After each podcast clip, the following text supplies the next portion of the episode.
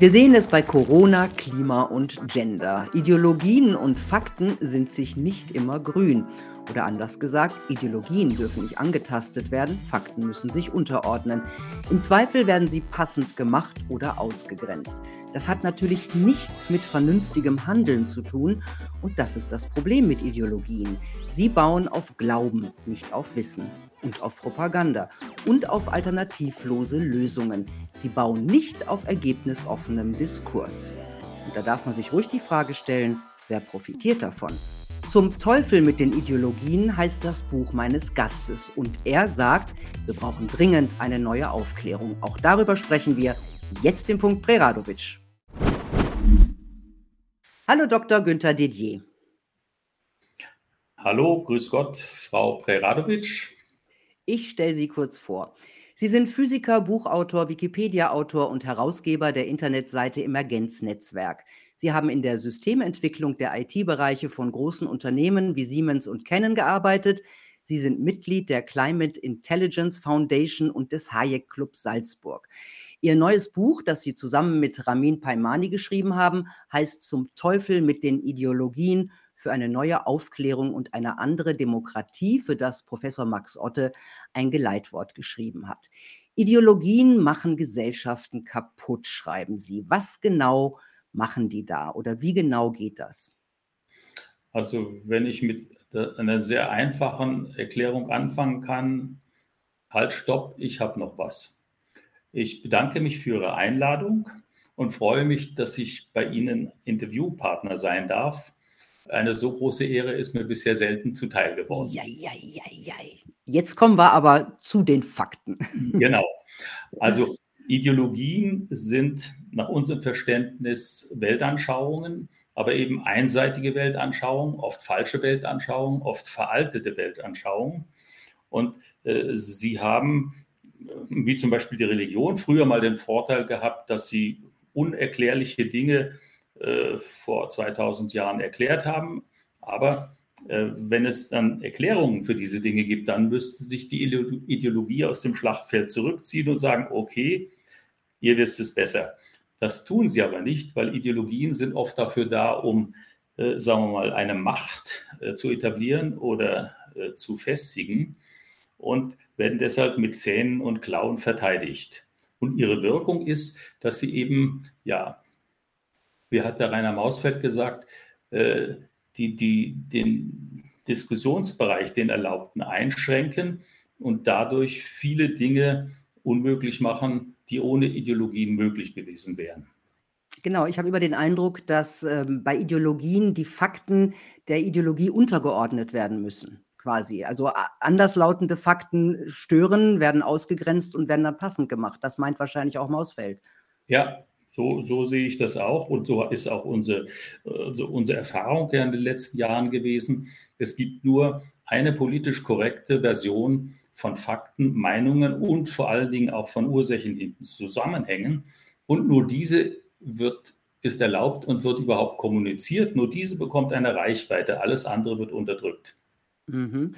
Schauen wir uns das mal am Beispiel der Ideologie der Klimakatastrophe an, in der CO2 für das Böse, das Auszumerzende steht. Ähm, was halten Sie davon? Ja, da bin ich, ich bin ein starker Gegner nicht des Klimawandels, aber der Ideologie da, äh, dass äh, CO2 an allem schuld sei. Und es gibt inzwischen wirklich fundierte wissenschaftliche Erkenntnisse, die auch das IPCC äh, beherzigt hat, die darauf hinauslaufen, dass das CO2 nur eine begrenzte Wirkung hat also eine sogenannte logarithmische Wirkung am Anfang stark, am Ende immer weniger.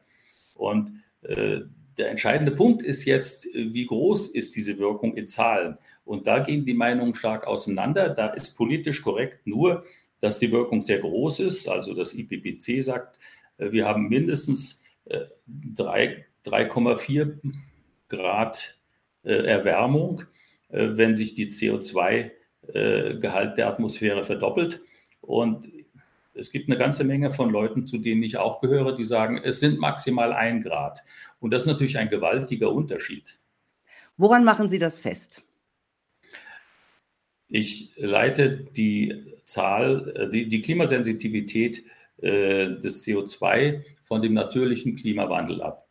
Äh, denn die natürliche Klimasensitivität, äh, die nach der Eiszeit äh, geherrscht hat, bezog sich auf 280 ppm CO2 und hat zu einer Klimaverbesserung zusammen mit, dem, mit den anderen Beiträgen der Klimagase von 33 Grad, Grad geführt. Äh, aus dieser Zahl kann man ableiten, äh, dass das CO2 äh, nur einen Beitrag von ungefähr ähm, 8 Grad erzeugt hat. Ähm, das habe ich jetzt nicht ganz verstanden. Ein Beitrag von 8 Grad äh, Erwärmung nach der Eiszeit oder? 8 Grad Erwärmung nach der Eiszeit, ja.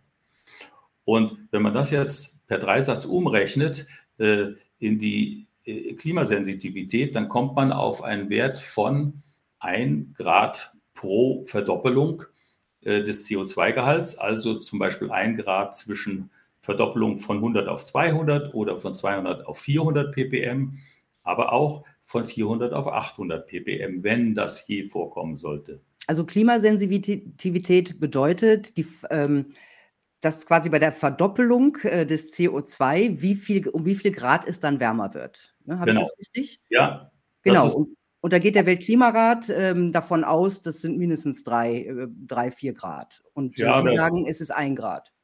Ja, mhm. ich habe Gründe dafür zu sagen, es ist nur ein Grad.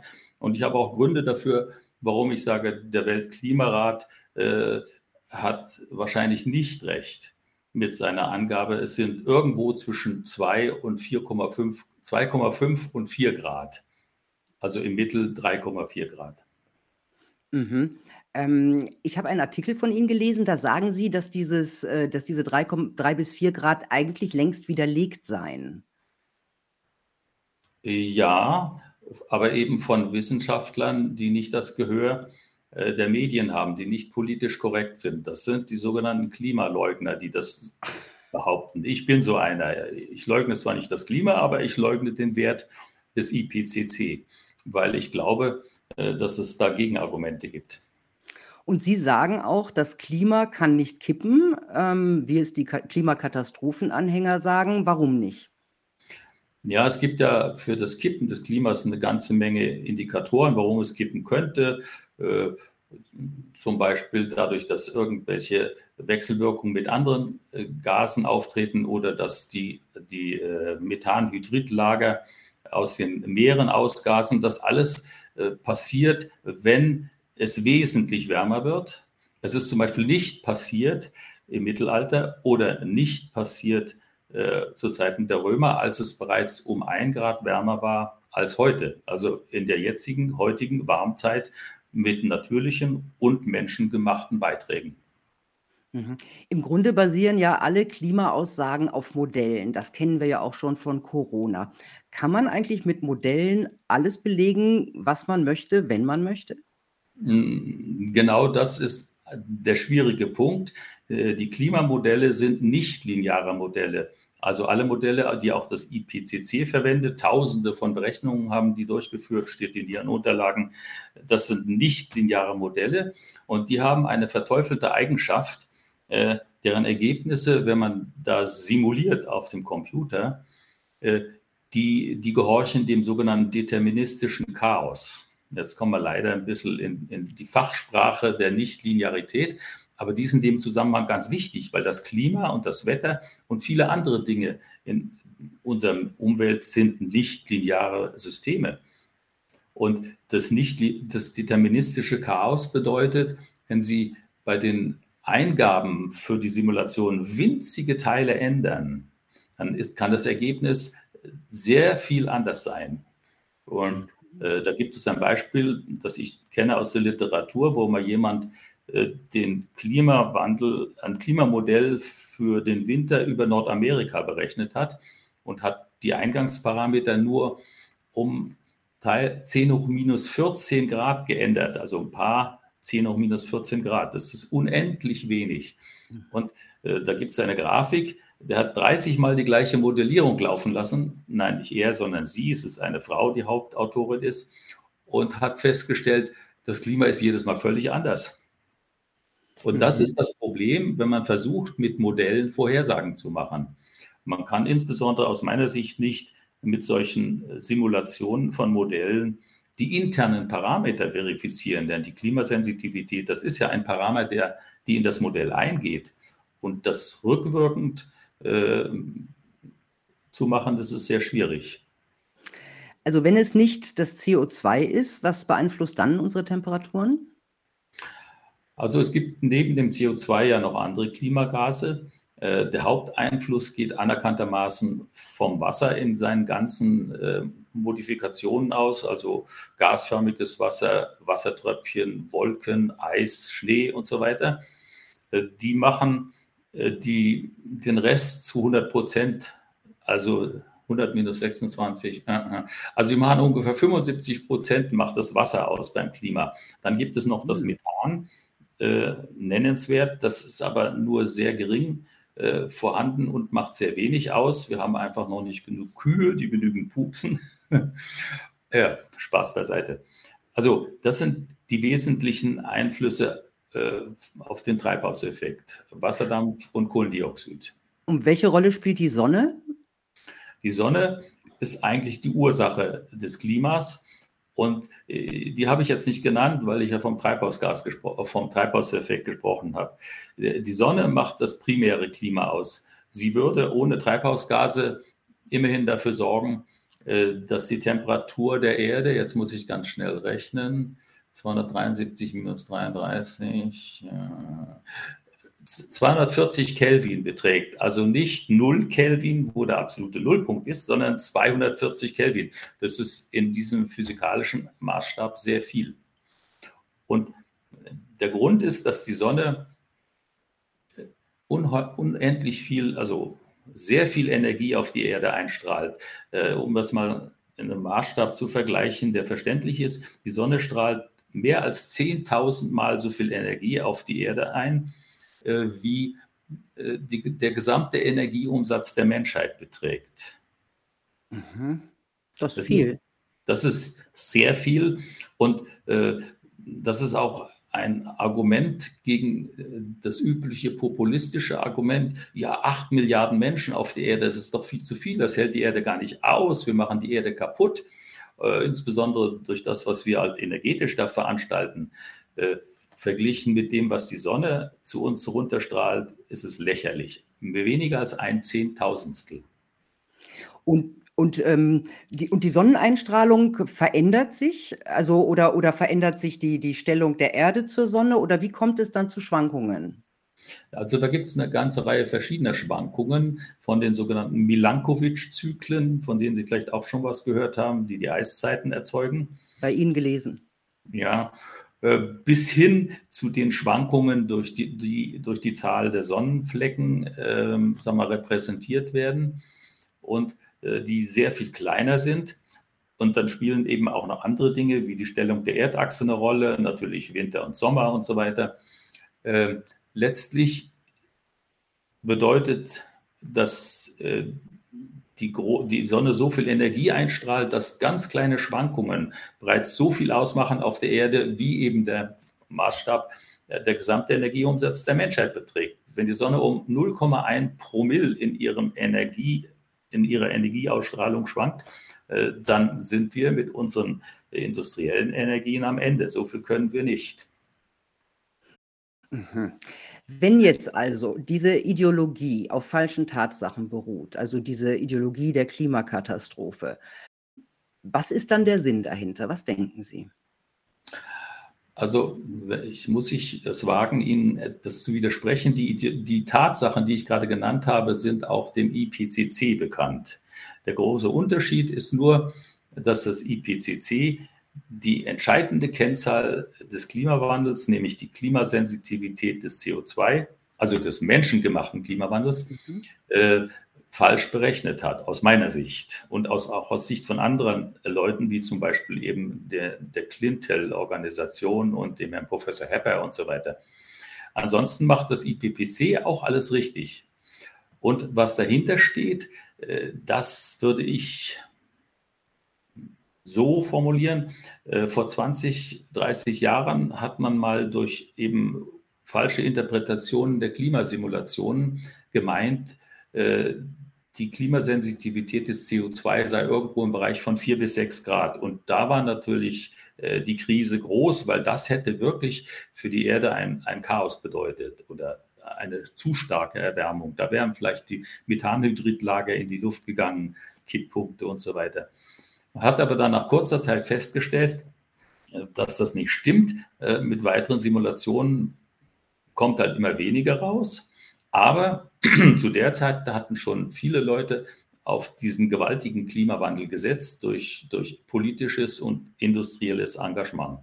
Und die jetzt wieder, sagen wir mal, zu erden, wie, die, wie manche Ingenieure das sagen, das ist, das ist jetzt das Problem. Das wird jetzt einfach fortgeschrieben mit aller Macht.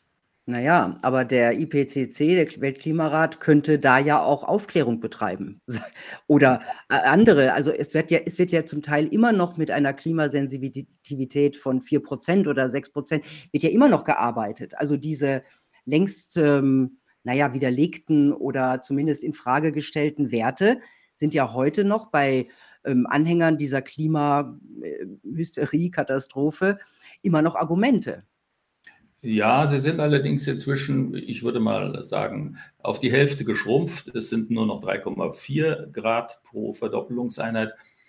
Ähm, es ist aber so, dass dieser Weltklimarat ja sozusagen eine Nomenklatura ist. Das sind Menschen, die wurden von irgendwem vor vielen Jahrzehnten eingesetzt, sind überwiegend heute noch da. Manche haben den Weltklimarat auch verlassen. Und die haben, wenn ich jetzt mal etwas äh, bösartig argumentiere, die haben einen Auftrag. Und das kann man auch an früheren ähm, Gesprächen und, und Veröffentlichungen, die da gelaufen sind, ablesen. Die haben den Auftrag mitgenommen, die Welt zu retten. Und diesen Auftrag, den führen die jetzt halt aus. Solange es, wie es möglich ist, auf Teufel komm raus. Das ist meine Meinung dazu, warum der Weltklimarat so, so zäh an dieser aus meiner Sicht falschen Zahl festhält. Mhm. Ähm, aber es gibt ja jetzt auch Forderungen, ähm, zum Beispiel von Herrn Schellhuber vom ähm, Klimainstitut in Potsdam, Menschen ein CO2-Konto mit drei Tonnen pro Jahr zu geben. Wer mehr braucht, muss dazu kaufen. Diverse Autoren haben das mal ausgerechnet, so nachvollziehbar. Mit drei Tonnen kann man danach eigentlich nur noch zu Hause sitzen und frieren, ja, während reiche Menschen einfach dazu kaufen. Das wird ja diese Schere zwischen arm und reich noch größer machen. Könnte das gewollt sein? Meines Erachtens ist es gewollt, weil der Herr Schellenhuber, der ist ja äh, äh, früher jedenfalls der Chef des Potsdam-Instituts gewesen und das hatte den Auftrag, dafür zu sorgen, dass der Klimawandel nicht stattfindet. Und ähm, das wird, es wird halt heute nicht äh, zur Kenntnis genommen, dass es vielleicht von Natur aus gar keinen Klimawandel durch CO2, keine Klimakatastrophe durch CO2 gibt, und es gibt inzwischen auch viele, viele Wissenschaftler, obwohl das offiziell gar nicht sein darf, weil alle sind ja anderer Meinung. Äh, die sagen aber, das stimmt gar nicht. Also der Professor Hepper zum Beispiel, der immerhin äh, ein ganz renommierter Atmosphärenwissenschaftler war, der hat zum Beispiel den, den Sodium Light Star erfunden, der heute an jedem großen Teleskop dran ist, um die Luftunruhe äh, zu vermeiden, also um die zu berücksichtigen. Der äh, hat schon mehrere Veröffentlichungen geschrieben und hat übrigens auch schon im Bundestag im Umweltausschuss vorgetragen, es gibt keinen, keine Klimakatastrophe. Er sagt auch, aufgrund seiner Kenntnisse der Atmosphärenphysik, der Strahlungsphysik, sind es maximal ein Grad überhaupt. Da bin ich schon fast ein, äh, ein Katastrophenfan, wenn ich mir meine Zahlen mit ihm vergleiche. Ich sage, es sind maximal ein Grad pro Verdoppelung, aber er sagt, es sind nur ein Grad. Professor William Hepper Princeton aus mhm. Princeton ist der Herr, ist allerdings emeritiert. Ja, ja, oft sind es die Emeritierten, nicht? Ja, genau. die, sich, die sich zu Wort reden, äh, zu Wort melden. Ja, aber der ähm, Schellenhuber, Entschuldigung, der Schellenhuber ist, glaube ich, inzwischen auch emeritiert, aber mein, es ist halt. Der ist noch seine, Influencer. Seine Geschichte, ja. Und wir ähm, in Deutschland haben wir ja Habecks Heizungsgesetz äh, vor uns. Nicht? Das ähm, wird möglicherweise durchaus Menschen enteignen, die sich das nicht leisten können, 40, 50.000 auszugeben für eine neue Heizung. Äh, man hat schon den Eindruck, dass es da den normalen Leuten so ein bisschen an den Kragen gehen soll. Oder bin ich paranoid? ich glaube nicht, dass das die Absicht ist. Das ist ein Kollateralschaden. Ich glaube, der Habeck als überzeugter Grüner, der glaubt daran, äh, dass die Temperaturerhöhung durch CO2 je Prozent von CO2 immer weitergeht, so wie es ja auch das Bundesverfassungsgericht geglaubt hat, als es vor ein oder zwei Jahren da diese ominöse Entscheidung getroffen hat. Äh, diese Menschen gehen davon, die, die leugnen, die leugnen diese logarithmische Abhängigkeit, die leugnen, dass es dass immer eine Verdopplung nötig ist, damit nochmal ein paar Prozentgrad dazukommen.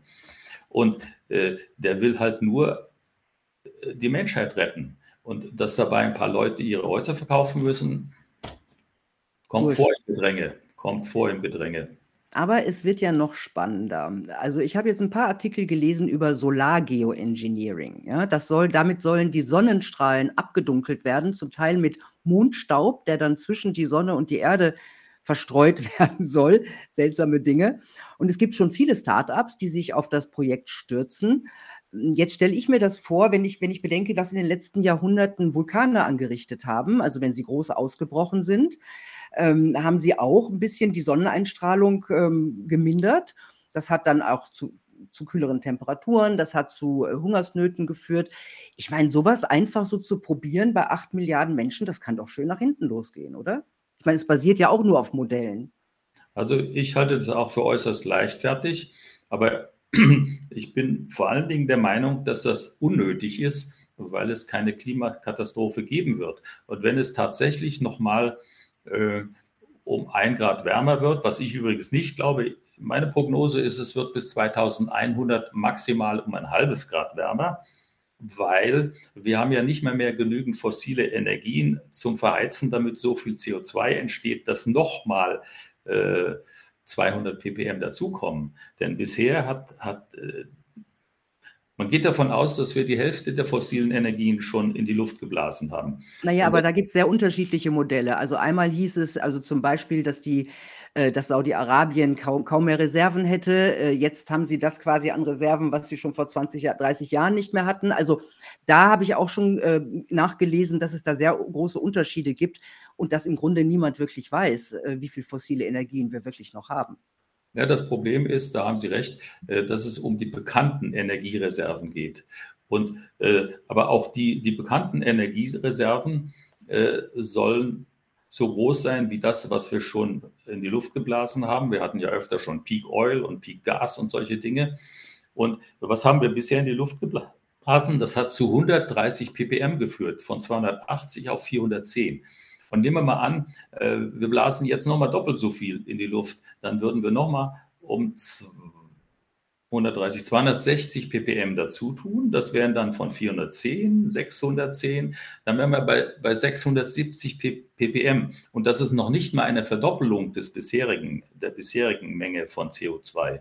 Also äh, da Und das ist ja auch nicht schlimm.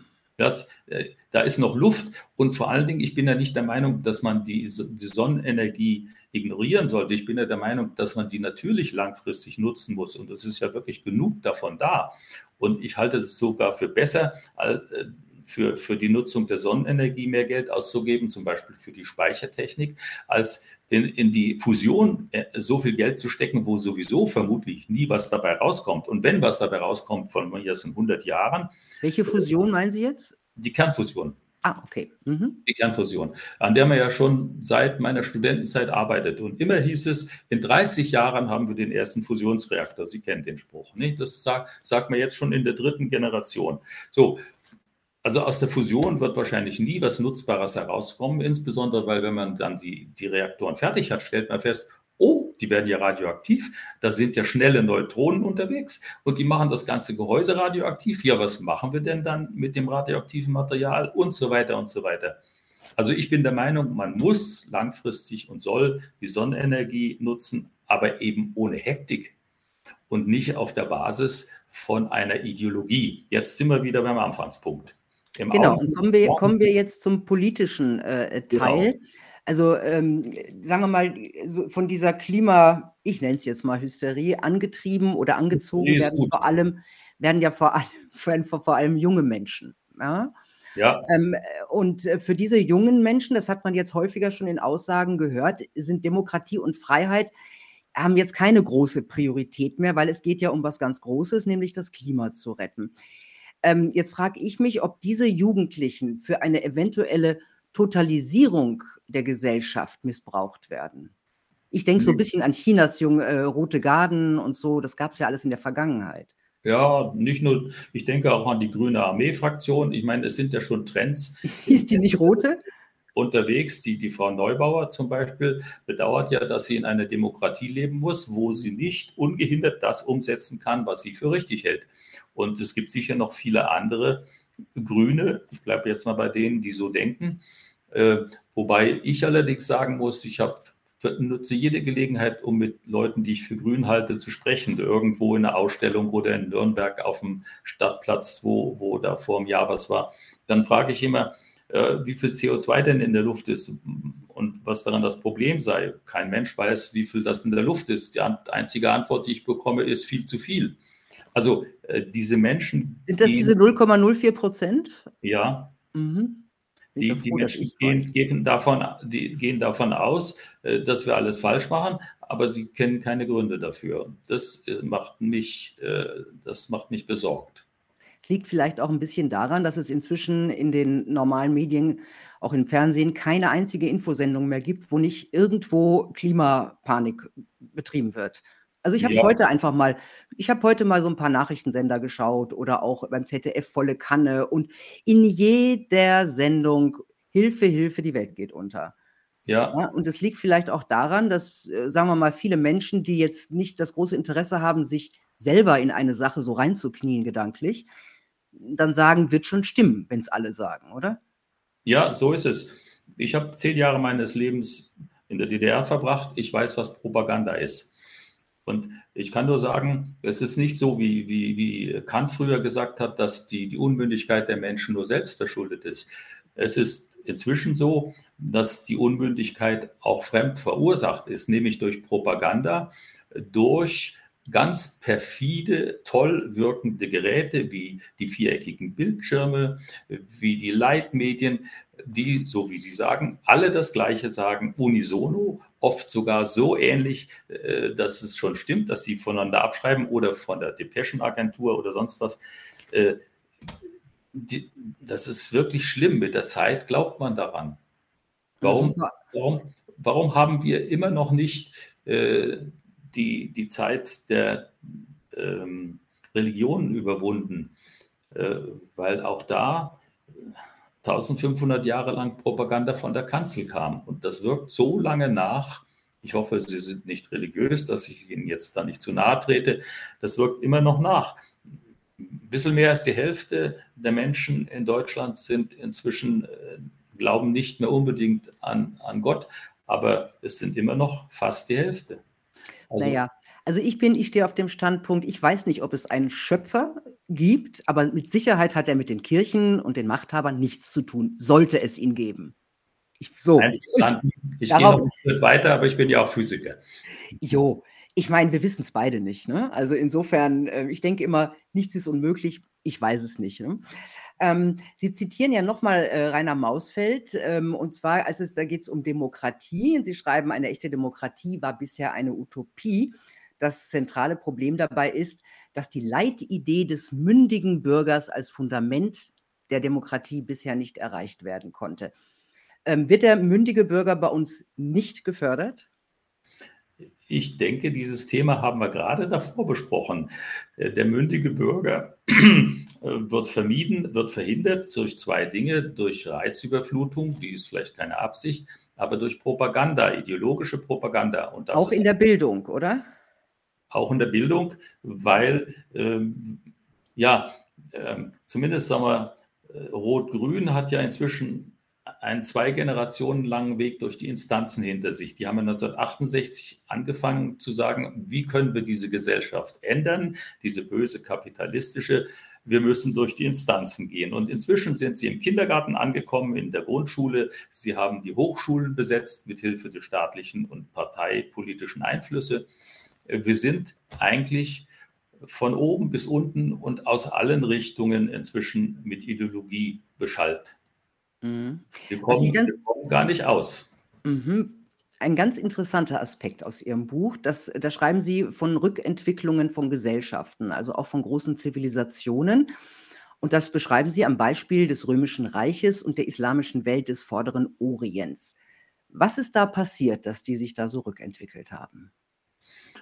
Also das Römische Reich, da war wohl einer der Hauptpunkte, dass sie von, sich einer, von einer Republik zu einem Kaiserreich entwickelt haben. Und in, einem, in einer Republik gab es noch viel mehr Möglichkeiten, wie sich die Menschen selbst entwickeln konnten, wie sie durch äh, Initiativen und Engagement etwas erreichen konnten, sei es nun gesellschaftlich oder, oder im Handel oder durch Reisen und so weiter. Ähm, beim, bei der islamischen Welt war es einfach die, die zunehmend äh, intolerante Religion, die sogenannte Fiqh-Orthodoxie, die meines Wissens dann jeden Fortschritt verhindert hat. Da war es einfach nur möglich, äh, an, an Mohammed zu glauben oder an Allah, genauso wie es in China ja jahrzehntelang nur möglich war, äh, etwas Positives über Mao zu sagen. Und äh, wir, wir nähern uns meines Erachtens äh, diesen intoleranten Zuständen immer mehr. Ja, und Sie schreiben ja auch, bei den Römern wirkten die Kaiser den technologischen Fortschritt ab aus Angst um ihre Macht. Ja. Und äh, da habe ich ein bisschen Angst, äh, dass möglicherweise die westlichen Staaten auch diesen Weg gehen. Diese Angst ist, glaube ich, berechtigt und es gibt da übrigens sehr, ein sehr nettes Buch, ein sehr gutes Buch dazu von zwei amerikanischen Autoren, Acemoglu und Robinson. Die haben 15 Jahre lang äh, allerhand äh, Staaten auf der Welt untersucht, in der Vergangenheit und in der Gegenwart und haben nach Faktoren gesucht, warum einige Staaten äh, wohlhabend sind und andere irgendwie äh, in, im Armut und, und Kampf verharrt sind.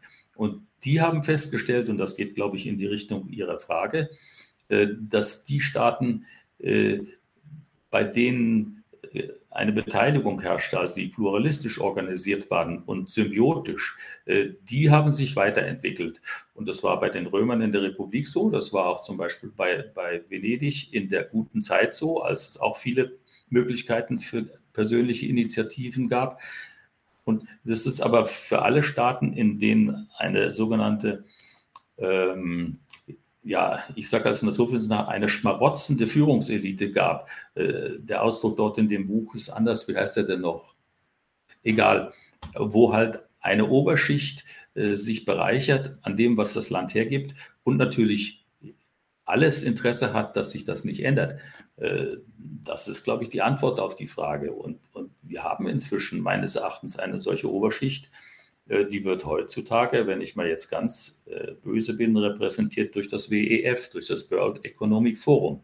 Da sitzt die Private Public Partnership zusammen, das heißt, da sitzen die großen Firmen, die selbsternannten Superreichen oder und da sitzen auch die Staaten dazu und schon der Nachwuchs der Staaten sitzt dabei. Und dort versucht man, die Weltregierung zu etablieren. Und das ist aus meiner Sicht äh, keine symbiotische Regierung, die da geplant wird. Mit Sicherheit nicht. Sie schreiben ja auch, ein fundamentales Problem der gegenwärtigen Gesellschaft ist die Dominanz der literarisch gebildeten Intellektuellen über die Vertreter der empirischen Wissenschaften. Also nicht belegte Ideologie gegen harte Fakten, sage ich jetzt mal einfach so plump. Ähm, aber gibt es denn überhaupt noch ähm, ergebnisoffene forschende Wissenschaft? Also angesichts von Drittmitteln aus der Wirtschaft und Verbot ähm, anderslautender Ergebnisse, das kennen wir ja aus der Corona-Krise. Ist die Wissenschaft, gibt es diese em, empirische Wissenschaft, äh, für die Sie so äh, ins, ins Feuer gehen, gibt es die überhaupt noch bei uns? Äh, doch, die soll es geben. Ich habe das, glaube ich, vor kurzem noch bei Roger Köppel gehört. Der hat jemand anderes zitiert dass in Deutschland ungefähr fünf Sechstel der Wissenschaft staatsfinanziert und staatskontrolliert ist, aber ein Sechstel ist noch, äh, kann noch frei forschen. Wobei ich vermute, das sind primär die Naturwissenschaften, weil da herrscht die Empirie noch am ehesten und ist am schwersten zu unterdrücken. Aber alle anderen Politik- oder Sozial- oder Gesellschaftswissenschaften, äh, da muss man schon sehr genau hinschauen, dass man da die Empirie hochhält. Und das, glaube ich, passiert nicht mehr. Mhm. Ähm, Sie, ben, Sie, äh, Sie, benennen die sogenannten Intellektuellen als Influencer, prominente Influencer. Das heißt. Habe ich das getan? Hä? Habe ich das wirklich getan? Ja. Ja, haben Sie wirklich okay. getan. habe ich mir jetzt nicht ausgedacht, habe ich aus Ihrem Buch. Länger her, ja. Aber äh, für mich hat das so ein bisschen äh, den Eindruck, dass diese, ähm, sagen wir mal, die sogenannten Intellektuellen ja auch mit von der Gesellschaft, vom Staat leben, ja, von Staat, von den Institutionen und dass die da deren Geschäft schönreden. Könnten Sie das gemeint ja. haben? Ja, das habe ich gemeint. Jetzt, jetzt bin ich wieder, äh, bin ich wieder auf, auf der Schiene. Äh, ich sehe das so, dass sagen wir, Ingenieure, Naturwissenschaftler und, und andere Menschen, die werden irgendwo in den Firmen gebraucht, weil sie etwas entwickeln sollen und so weiter. Jetzt gibt es aber ganz viele Leute, die haben Jura studiert. Gut, die haben auch immer Aufgaben, weil äh, wir müssen ja zwischen wegen fast allem einen Prozess führen. Aber es gibt auch ganz viele Sprachwissenschaftler, Politikwissenschaftler und so weiter. Und für die ist es nicht so einfach, Arbeitsplätze zu finden. Die finden wahrscheinlich, wenn sie nicht Lehrer werden oder Hochschullehrer, primär die Arbeitsplätze beim Staat, weil die Industrie hat für diese Leute keine Arbeitsplätze. Und in der Richtung habe ich tatsächlich argumentiert, dass ich gesagt habe, damit sie sich äh, damit sie ihren Arbeitsplatz nicht verlieren, sind sie noch viel mehr als normale Menschen darauf angewiesen, dass sie das sagen, was der Staat hören will. Und das haben sie auch schon in der Schule und in der Hochschule gelernt.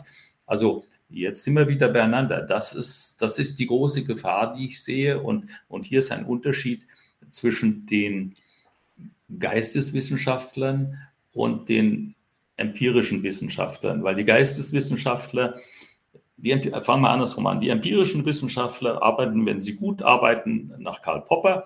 Etwas wird behauptet, untersucht, verifiziert und dann verifiziert eben. Während die Geisteswissenschaftler, die arbeiten auf Texten, die gehen von anderen Texten aus und für die ist es sehr viel schwieriger, etwas zu verifizieren von der Sache her. Die können etwas dadurch nur sagen wir, plausibilisieren, dass sie andere Texte zitieren und dass sie zum Beispiel sagen, ja, mein Vorgänger auf dem Lehrstuhl hat dies und jenes gesagt und so weiter. Und äh, das ist etwas, was eine Gefahr darstellt. Und äh, das habe ich mit Sicherheit gemeint. Mit Sicherheit. Ja. Eine, eine, andere Gefahr ist ja auch ähm, die Cancel Culture, das Löschen und Sperren von unliebsamen Meinungen. Und da schreiben Sie, die Bertelsmann-Tochter Avato betreibt für Facebook zwei Löschzentren, in denen jeweils viele hundert Mitarbeiter die Facebook-Beiträge begutachten und gegebenenfalls löschen. Mittelfristig will Avato das Löschteam auf weit über 1000 Mitarbeiter aufstocken. Das heißt, die Zensur wird zunehmen. Sehen Sie eigentlich einen echten Totalitarismus kommen, in dem man gar nichts mehr sagen darf? Nein, das sehe ich nicht so. Man darf schon noch viel sagen wieder nach Mausfeld. Äh, es gibt dann eine, eine Empörungsmanagement im Rahmen des äh, erlaubten Debattenraums. Da dürfen Sie sich beliebig äußern, aber Sie dürfen den erlaubten Debattenraum nicht verlassen. Der ist aber so eng inzwischen. Ja, das ist das Problem. Ja, wozu, wozu äh, wenn man einen größeren Debattenraum hätte, dann wäre ja der Prüfungsstoff viel größer. Äh, okay, war jetzt ein Scherz. Nee, das Problem, das ich sehe, was wollte ich eben noch sagen? ist das folgende. Wenn der Staat die Aufträge an die Wissenschaft vergibt, dann äh, vergibt er oft damit auch die erwarteten Ergebnisse. Und wer dann Karriere machen will beim Staat oder wer eine Reichweite mit seinen Veröffentlichungen haben will, äh, der wird sich dann auch an die erwarteten Ergebnisse annähern. Und das ist eine Gefahr, die sehe ich auch für die empirischen Wissenschaften, also für die, die früher rein empirisch waren und heutzutage, so wie wir gerade beim Klima diskutiert haben, nicht hundertprozentig empirisch vielleicht sein würden. Äh, da gibt es inzwischen eine Art, ich sage mal, Pseudowissenschaft. Das ist jetzt auch etwas böse, aber ich meine damit, da werden die Ergebnisse eben nicht hundertprozentig verifiziert durch die entsprechende Arbeitsmethode. Das kennen wir ja auch aus Corona-Zeiten, aus der ja. Medizin. Ja. Da gab es viele, viele Ärzte und auch ganze Gruppen, die gesagt haben, das, was in, in, Corona diskutiert wird, ist nicht evidenzbasiert. Das ist genau das andere Schlüsselwort. In der Medizin sagt man evidenzbasiert. Letzten Endes heißt das, es muss auf nachweisbaren Tatsachen beruhen. Und ich sage in der allgemeinen Empirie, und die geht bis weit in die Gesellschaft rein, Kognitionswissenschaft, äh, Wirtschaftswissenschaft und so weiter, auch da gibt es Tatsachen, an denen man die Ergebnisse der Theorien prüfen kann. Und das geschieht nach meiner Beobachtung viel zu wenig. Ähm, jetzt plädieren Sie quasi als Gegenargument äh, gegen die äh, Ideologien für eine neue Aufklärung. Sie schreiben aber auch, die erste Aufklärung, also die Herrschaft der Vernunft in einer Gesellschaft, sei schnell wieder gescheitert. Woran? Ähm, das war ähm, vor und während der Französischen Revolution. Dort sollte ja die Aufklärung erstmals eingesetzt werden. Und da hat ähm, parallel oder nach, kurz nach der Aufklärung, wie hieß denn dieser bekannte Rousseau? Ja, der bekannte Sozialmensch äh, und heute noch in aller Munde. Der Rousseau hat gesagt, ja, es ist ja ganz schön, dass es eine Aufklärung geben soll und wir wollen auch alles berücksichtigen, äh, was, was die Wissenschaft so rausbringt. Aber über allem schwebt doch der Gemeinwille. So, und der Gemeinwille ist nun wieder etwas, was wir heute nicht unter diesem Namen kennen, aber was letztlich das Vergleichbare ist zu dem, was politisch korrekt ist. Und dieser Gemeinwille, der hat dann nach kurzer Zeit dazu geführt, äh, dass halt, weiß nicht, unter den Jakobinern 17.000 Mann auf die Guillotine mussten, weil sie einen ominösen Gemeinwillen, der genauso wenig definiert ist wie unsere heutige Demokratie, äh, der wurde einfach gefordert von den Menschen. Und wer sich dem nicht unterworfen hat, wurde geköpft. Ja, und warum sollte eine zweite Aufklärung in Zeiten einer überbordenden Political Correctness dann besser klappen? Ähm, also, äh, Ramin und ich haben nur aufgezeigt, was zu machen wäre. Wir haben, glaube ich, auch genügend Skepsis dazu geäußert, wie das zu machen wäre. Und, äh, also was ist dann zu machen? Bleiben wir positiv. Äh, zu, was zu machen ist, ist, dass man wieder mal äh, Boden unter die Füße bekommt und die ganzen Falschaussagen los wird, die heute kursieren, sei es zu Corona, sei es zur Klima, äh, sei es zu einem Krieg, lassen wir mal die aktuellen Beispiele beiseite, sei es zu den Begründungen für Massenmigrationen, die ich auch für äußerst windig halte, da muss man mal von den Falschaussagen loskommen. Wenn man das nicht schafft, dann ist der zweite Schritt, dass man auch sag mal, die Demokratie wieder dorthin zurückführt, wo sie eigentlich sein müsste, nämlich als, als äh, Diener der Bürger und nicht als Herrscher der Bürger, dann wäre die auch umsonst. Also man muss zunächst mal, ich sage es mal ganz brutal, die Lügen loswerden. Dann kann man weitermachen. Und Sie kennen ja den Spruch, jeder Krieg beginnt damit, was zuerst stirbt im Krieg, ist die Wahrheit. Ne? Richtig, aber wenn alle Institutionen eines Landes oder vorwiegend alle Institutionen eines Landes diese Lügen unterstützen, wie will man sie dann loswerden? Ja, dann sage ich jetzt etwas, was Sie da vielleicht hinterher schneiden können oder auch nicht. Wir hatten ja schon mal 13 Jahre äh, lang, äh, wurden wir von Lügen beherrscht, nämlich vom Nationalsozialismus. Und äh, da haben es zumindest die Besatzungsmächte geschafft, durch eine Entnazifizierung diese Lügen offiziell loszuwerden. Dass immer noch ein paar äh, Wühler im Untergrund ihre Ideale hochgehalten haben, ist eine andere Geschichte, aber die hatten keinen Einfluss mehr. So, das heißt, wir brauchen, wenn ich jetzt dieses hässliche Wort verwende, eine Entideologisierung. Ohne aber von wem soll die kommen? Es gibt keine Besatzungsmächte, die die bringen könnten. Das, da genau haben der Rahmen und ich auch die Waffen geschreckt und gesagt, hm. jetzt, äh, äh, es gibt mindestens noch das Prinzip Hoffnung oder wie wir äh, in der Firma gesagt haben, wenn wir nicht, wir, wir wissen zwar nicht, wo wir hinwollen, aber dafür sind wir umso schneller da. Das muss umgekehrt werden. Wir müssen wissen, wo wir hinwollen, auch wenn, wie ist das noch? Äh, wenn es länger dauert. Auch eine große Reise mit einem ersten Schritt beginnt. Ja, das stimmt. Im Grunde muss man es mal ausgesprochen haben. Wenn man kein Ziel hat, findet man nie dahin. Das da haben genau. Sie vollkommen recht. Und ja. da wollen wir das das Prinzip Hoffnung wollen wir mal hochhalten. Vielen Dank, Günter Didier, ah, für diese Einordnung von Ideologien und auch der Gefahr für für die Gesellschaft. Danke, dass Sie da waren. Vielen Dank für das Interview Und ich möchte nur noch hinzufügen, in einem Punkt hatten wir schon ein gewisses Erfolgserlebnis, das ist Corona. Corona ist im Augenblick im Schläferstadium. Es kann zwar jederzeit wieder kommen, aber eine Ideologie sind wir schon fast los. Nein, da bin, müsste ich, möchte ich Ihnen jetzt widersprechen. Die Ideologie sind wir nicht los. Wir sind ein paar Maßnahmen los. Aber aufgearbeitet ist da gar nichts. Da haben Sie recht, natürlich. Bin ja. ich Ihrer Meinung. Ach okay. ja.